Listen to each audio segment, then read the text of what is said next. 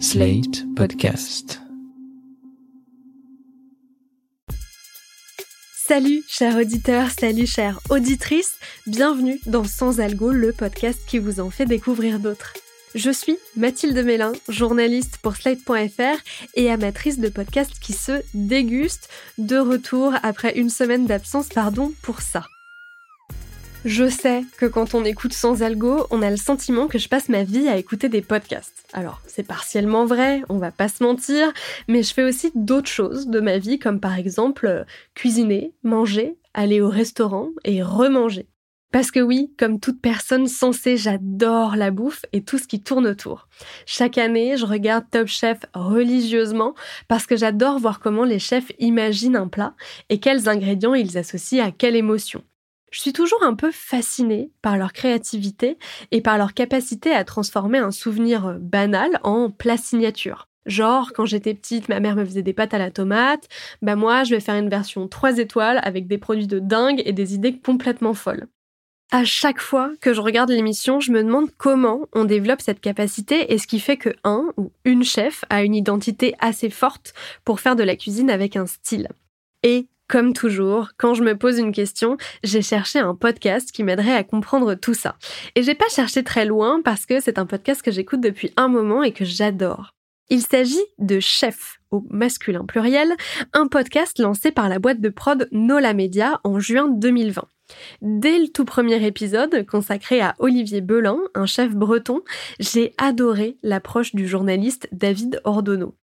Il propose aux chefs de parler non pas de leur plat signature ou de leur carrière de chef, mais de toute leur vie. Il leur ouvre son micro pour un autoportrait d'une quarantaine de minutes et ça donne le temps de mieux connaître le chef et, par capillarité, sa cuisine. Comme dans le premier épisode avec Olivier Belin donc, chef deux étoiles, qui commence par raconter comment il s'est retrouvé dans ce métier.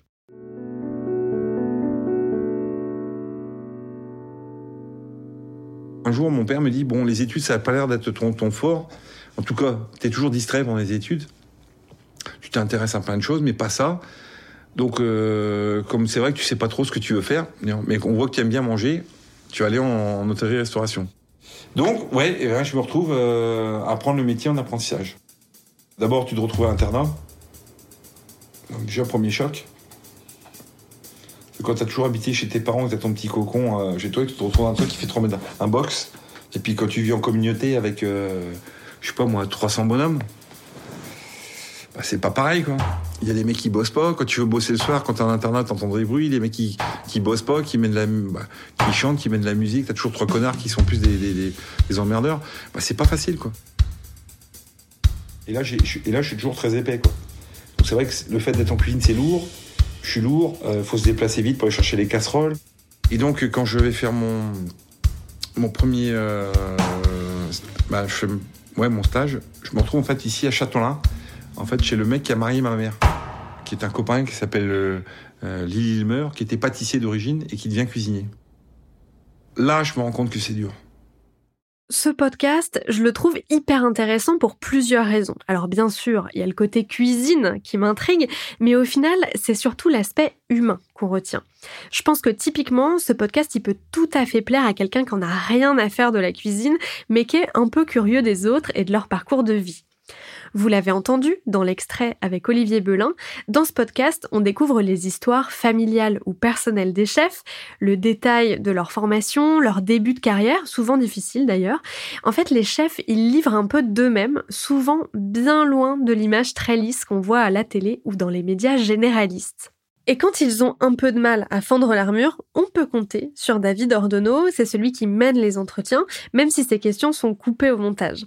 On l'entend très peu pendant les épisodes, mais au début et à la fin, il fait toujours des petits éditos pour nous présenter le ou la chef du jour et nous plonger dans l'ambiance de l'interview, comme dans cet épisode avec la lyonnaise Marie-Victorine Manoa. Marie-Victorine est donc l'une de ses héritières, une fille qui s'est saisie justement de ce patrimoine pour le mettre à sa sauce. Bon, avant de s'en saisir et pour voir justement par quelle boule l'empoigner, elle est allée voir ailleurs, elle a voyagé, elle s'est mesurée à des sommets. Elle est allée suer, mâchoire serrée, au Noma ou chez Alex Atala. Elle a plongé dans Manhattan avant d'être rappelée par ses origines. Car niveau héritage, je vous le disais en plus des mères, Marie-Victorine doit gérer l'autre côté. Hmm, son père tient à Lyon une institution, le Mercière, rue Mercière, et c'est dans ce bouchon que Marie-Victorine, collée à papa, a fait ses premiers pas. Ça, c'est pour le brief de départ. Cet épisode a été co-réalisé avec Nathan Cohen, qui n'est pas le dernier pour se faire un tablier, mais qui signe surtout toutes les musiques et les ambiances de cet épisode. Marion Caz est à la programmation, enfin là elle doit être au restaurant. Moi je suis David Ordonneau et me voilà donc au Lyonnais. Marie-Victorine s'est assise face à moi dans la salle à l'étage, dans les miroirs et les boiseries. Elle porte une vareuse et elle a ce regard voilé par la fatigue, mais cette voix énergique et déterminée. Elle est crevée, mais elle en veut encore, les bras marqués par les fourneaux et les couteaux, très sensibles, mais d'un genre qui ne lâche pas. Voici l'histoire de Marie-Victorine Manois. Malgré son titre, chef ne met pas en avant que des chefs. Depuis quelques mois, certains épisodes estampillés autour des chefs donnent la parole à des personnes qui bossent dans le milieu de la cuisine, mais qui sont pas forcément à la tête de leur brigade. Il y a par exemple un sommelier, un maître d'hôtel, une photographe culinaire ou un critique gastronomique. Alors évidemment, vu mon job, cet épisode avec Emmanuel Rubin fait partie de mes épisodes préférés de la série parce que critique gastronomique et critique de podcast, bah en fait c'est pas si éloigné que ça. Mais je pense qu'il pourrait vous plaire à vous aussi, même si vous n'êtes pas critique, parce que ce journaliste qui bosse au Figaroscope a une approche de son métier pour le moins intéressante. La critique gastronomique, c'est vraiment euh, essayer de montrer en quoi un restaurant j'ai bien un restaurant, hein, pas la cuisine, même si ça en fait partie, euh, est, toujours un peu le miroir de l'époque. Et vice versa, nos temps viennent infuser l'assiette. Et, le critique gastronomique, c'est celui qui sait capter ce, moment-là. Donc ramener le restaurant dans son époque, dans son genre, et puis jamais, jamais le réduire à la seule assiette.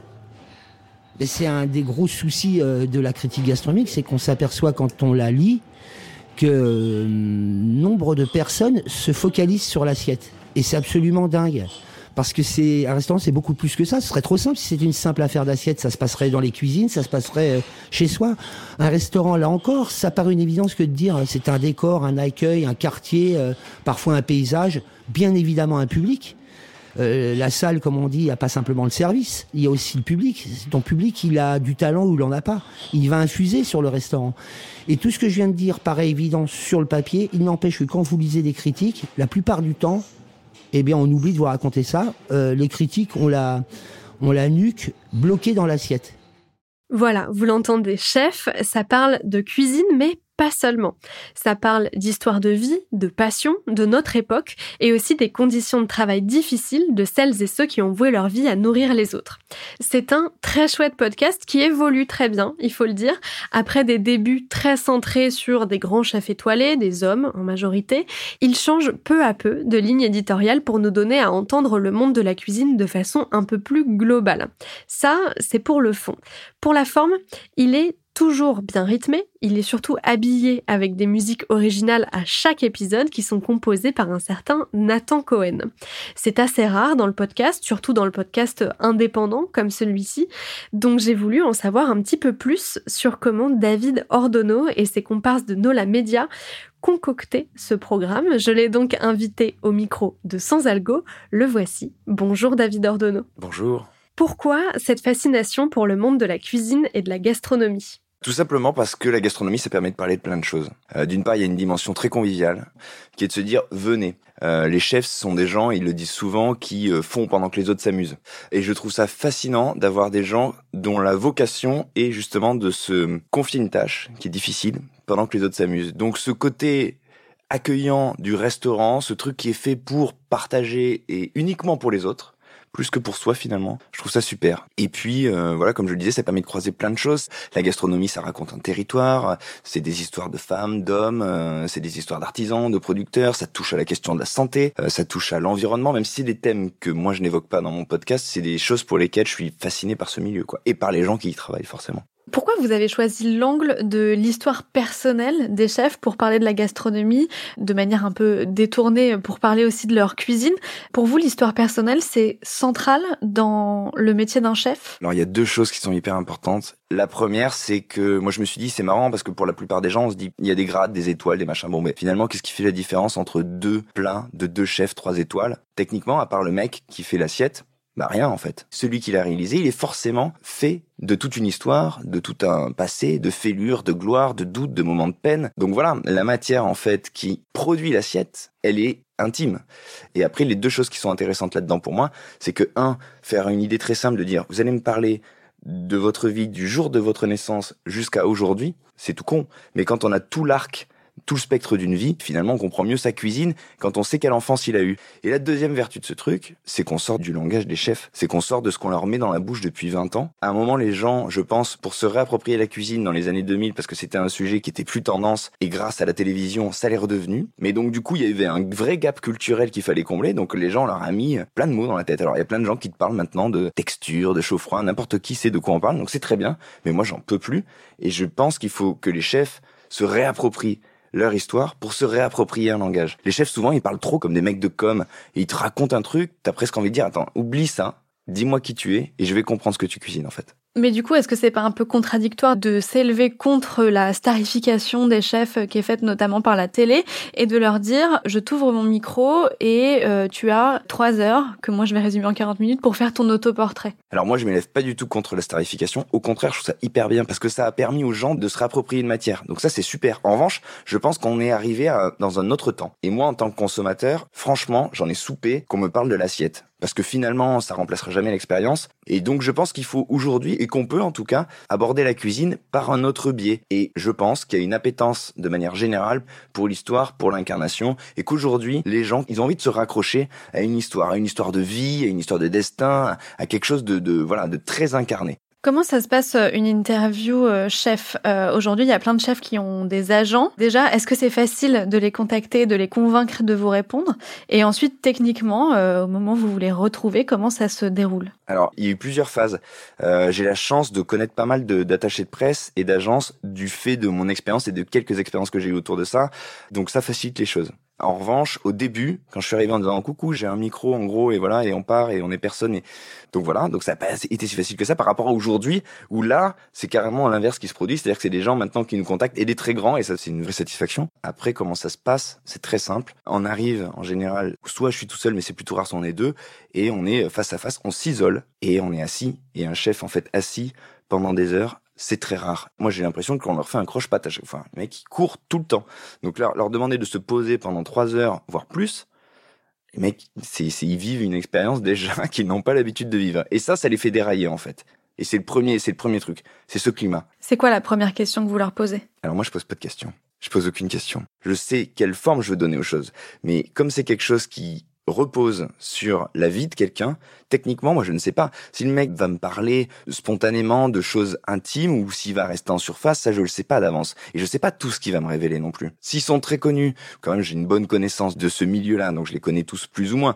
Mais par contre, encore une fois, il y a un degré de confession que je peux pas soupçonner. Quand j'arrive, je leur dis, ok, racontez-moi l'ambiance, racontez-moi comment c'était au premier jour de votre vie. Et ça part. Comment vous choisissez vos invités? Qu'est-ce qui vous fait vous dire ah ça ça pourrait être un bon épisode de chef? Pour répondre honnêtement, euh, c'est l'histoire qui compte. Évidemment, il faut que la cuisine ait un intérêt, mais finalement, le plus important là-dedans, c'est de faire des portraits d'une vocation, d'un homme ou d'une femme qui à un moment a décidé de vouer sa vie à quelque chose qui est extrêmement exigeant, dur, physique, tu t'engages en cuisine, donc c'est voilà. Et donc c'est plus faire le portrait de cette énergie-là, de cette vocation, de savoir comment elle s'est construite. Partant de ce principe, ce qui compte, c'est l'histoire. Donc comme j'en sais peu, j'ai parfois des pressentiments. Olivier Belin, je reviens à ce truc parce que c'est un peu fondateur, c'est notre premier épisode. Je suis allé déjeuner chez lui une fois, il était en train de fumer une clope à la fin du service, devant son resto, je suis passé, on a parlé, ouais, je pense, une minute d'échange, je me suis dit, waouh. Et il m'a raconté qu'il avait mal au dos, que c'était compliqué pour lui en ce moment, et ça s'est arrêté là. Et juste à savoir, à ce qu'il a dit à ce moment-là, je me suis dit, lui, il est en train de traverser un truc très dur. C'est un mec qui est deux étoiles, donc il a forcément un parcours hein, remarquable quand on en arrive à ce stade. Donc là, il y a plusieurs, euh, voilà, il y a des ingrédients. Est-ce qu'il y a des chefs euh, qui n'arrivent pas pendant vos interviews à fendre l'armure? Allez, dans 90% du temps, on arrive à casser le vernis. C'est-à-dire qu'on peut rester en surface et toujours à un moment, clac, ça pète et le mec soit va dire un truc euh, très lourd de sens, soit va parler et on sent qu'il a baissé la garde et que là il se livre et qu'on va vraiment le rencontrer. Après, dans les 10% restants, je dirais, il y a des gens qui effectivement restent en surface, soit parce que, en général, parce qu'ils sont très habitués à raconter leur truc. Et le pire, C'est ça. C'est des mecs qui ont tellement, ou des femmes, hein, qui ont tellement l'habitude de raconter leur histoire, qui te sortent pendant une heure et demie, deux heures, des trucs que t'as déjà entendu mille fois, et surtout d'une manière qui est complètement désincarnée. Blablabla, t'as l'impression de lire un communiqué de presse. Est-ce que vous avez besoin d'aimer la cuisine de quelqu'un pour vouloir lui ouvrir les portes de votre podcast? Pas du tout, pas du tout. Alors déjà moi des cuisines que j'aime pas, il y en a pas beaucoup. Je suis, je suis à peu près euh, curieux et mangeur de tout, mais non c'est vraiment pas le truc. C'est vraiment pas. C'est pour ça qu'on a euh, un mec qui fait un bistrot, une nana. Là on avait fait Marie-Victorine Manois qui vient de Lyon, bah, un bouchon lyonnais, un Guy Savoie. C'est très très très très large. Et il n'y a pas de grade, il n'y a pas d'histoire d'étoile. Je peux très bien faire demain un mec qui tient un petit bar, un petit resto, qui est pas du tout connu au fin fond de l'Aveyron, parce que ce que ça pose comme question au final, c'est qu'est-ce qu'être chef? Pourquoi ils vous répondent les chefs? Pour faire leur promo? Alors, pour être très honnête, c'est plus pareil aujourd'hui qu'au début. En tout cas, au début, ils nous répondaient parce que leur attaché de presse leur disait, tiens, t'as cette interview-là. Et les mecs, ils débarquaient et dans 98% des cas, ils savaient pas si j'étais Télé Loisirs, euh, Télérama euh, ou le Courrier Picard. Bah non, je fais un podcast. Un quoi? Bon voilà, c'était un peu ça l'idée. Aujourd'hui, quand on arrive, souvent ils ont écouté. Ils ont un copain qui est passé et donc euh, ils nous répondent parce que ils trouvent que la manière dont on parle leur donne une forme de crédibilité. Et je pense qu'ils se disent qu'on fait bien le job, qu'on est sincère. Moi, le retour des chefs qu'on a en général en interview, c'est merci parce que pour une fois, le résultat correspond à ce que je suis et à ce que je pense. Et je pense qu'aujourd'hui c'est pour ça qu'ils le font, parce qu'ils savent que au final ils vont avoir un épisode qui consacre et qui représente honnêtement ce qu'ils sont et ce qu'ils font. Au début, vous faisiez des épisodes assez longs avec des grands chefs pour la plupart euh, étoilés, Mhm. beaucoup d'hommes. Et depuis quelque temps, vous faites aussi des épisodes sur d'autres métiers autour des chefs, comme euh, par exemple des maîtres d'hôtel ou des Mhm. photographes culinaires. Pourquoi avoir élargi la ligne éditoriale du podcast comme ça? Alors là, il y a plusieurs points. Le premier point, c'est qu'au début, on s'est dit, OK, faut envoyer des noms, parce que c'est ça qui appelle la curiosité. Et c'est pas faux, ça s'est vérifié. Et on a bien vu dès le début que quand on tape euh, Guy Savoie ou Aleno, bim, notre audience, elle est pas la même que quand on fait un nom qui est moins exposé. C'est un fait et ça s'est vérifié. Il y avait pas beaucoup de femmes, comme vous l'avez souligné, parce que il y a pas beaucoup de femmes dans ce milieu. Et j'ai galéré, et depuis le premier jour, j'ai voulu qu'il y ait des femmes, et en fait, il y en a pas beaucoup, et il était hors de question pour moi de faire des femmes pour faire des femmes, donc non seulement il n'y en avait pas beaucoup, et, on fait un tri aussi parce que il y a des gens qui sont pas bons, il y a des gens dont les histoires ne nous parlent pas, donc ça réduit d'autant plus, donc on a galéré euh, pour ça. Et ensuite, on a décidé d'ouvrir pour une, un, truc assez simple, c'est que on a été souvent conseillé de, de diffuser plus, voilà, et d'avoir une fréquence un peu plus suivie, parce que comme c'est très lourd à produire, on en diffusait que deux par mois, on arrivait à tenir ce rythme-là, mais on nous a beaucoup conseillé de passer à la fréquence hebdomadaire, et donc du coup, on pouvait, d'un point de vue pratique, pas fournir ce boulot-là hein, chaque semaine, mais après, en termes de volonté, ça nous permettait de toucher quelque chose qui nous est cher et qui est clair, c'est que les chefs seuls ne sont rien. Et ça, c'est un truc auquel on croit et c'est une conviction qu'on a depuis le début. Et au-delà de l'aspect cynique de se dire il faut qu'on produise, depuis le début, j'avais des spin-offs en tête qui s'appelaient euh, La Relève, qui voulaient ouvrir les choses, soit à des chefs moins exposés, soit des, des chefs euh, euh, plus jeunes, mais aussi aux, aux gens d'à côté. Parce que le travail d'un chef, s'il est connu, c'est parce qu'il a des bons photographes, c'est parce qu'il a un bon attaché de presse, c'est parce qu'il a un bon décorateur dans son restaurant, c'est parce qu'il a évidemment une équipe derrière lui. Le travail d'un sommelier, le travail d'un mec en salle, quel qu'il soit, change l'expérience et fait que en fait quand on va sortir du restaurant on va dire ah putain Aleno c'est quand même dingue. Oh là là machin. Mais ouais mais en fait Aleno c'est dingue parce qu'il est dingue mais parce qu'il est aussi entouré de mille choses et de mille choses auxquelles on ne pense pas forcément comme par exemple une céramiste qui fait les assiettes ça fait partie de l'expérience en fait. Donc on voulait leur donner la parole. Au sein du récit, en plus de votre voix et euh, de l'autoportrait du ou de la chef, euh, il y a aussi des musiques et des compositions originales qui sont faites par Nathan Cohen avec qui vous travaillez. Pourquoi avoir voulu insérer des musiques au sein du récit et comment vous les imaginez pour qu'ils accompagnent la parole et qu'ils la mangent pas complètement? C'est une partie très importante de notre travail. Et pour le coup, on a pensé ça pour deux raisons. La première, c'est que Nathan, qui est passionné de gastronomie, au point que lui, il vient de passer son CAP et tout, il est, vrai, il est en train de basculer. J'espère qu'il va rester avec moi, mais il est quand même en train de basculer du côté des casseroles. C'est un vrai passionné. Et donc au début, moi, cette idée, c'est une très vieille idée. Et c'est lui qui m'a dit, si tu vas, j'y vais et tout. Et son énergie et sa présence ont fait que on a démarré. Donc ça, c'était très important. Et deuxièmement, c'est un compositeur qui est multi-instrumentiste et qui s'est dit, euh, par passion, je pense. Il est hors de question qu'on recueille de tels récits pour ne pas les habiller sur mesure. Si au montage on fait le truc et qu'on rajoute, c'est comme une deuxième histoire qui se crée. Alors elle doit se créer en parallèle, elle doit ressembler, accompagner, mais il y a quand même une deuxième ligne et c'est comme une, histoire parallèle. Et, et, si elle est bien pensée, si la tonalité est juste et accompagne bien le récit, bam, le récit il prend deux fois plus de force et donc un petit peu unique et donc musique originale. Merci David Ordonneau. J'espère que ça vous a donné envie d'écouter Chef de David Ordonneau pour Nola Media, sa boîte de prod. Le podcast est dispo sur toutes les plateformes, dont Slate Audio. Merci d'avoir écouté cet épisode de Sans Algo. Abonnez-vous, mettez-nous des étoiles, des cœurs, des likes et surtout partagez le podcast à vos proches, qu'ils soient fans de Top Chef ou non. Je vous donne rendez-vous la semaine prochaine pour d'autres recommandations garanties 100% sans algo. Sans Algo est un podcast de Mathilde Mélin, produit et réalisé par Slide.fr sous la direction de Christophe Caron et Benjamin Septem-Ours. Merci à Victor Benamou, le meilleur d'entre tous, pour l'enregistrement, le montage et le mixage de cet épisode. Et merci à Mona Delahaye pour le dérush de l'interview.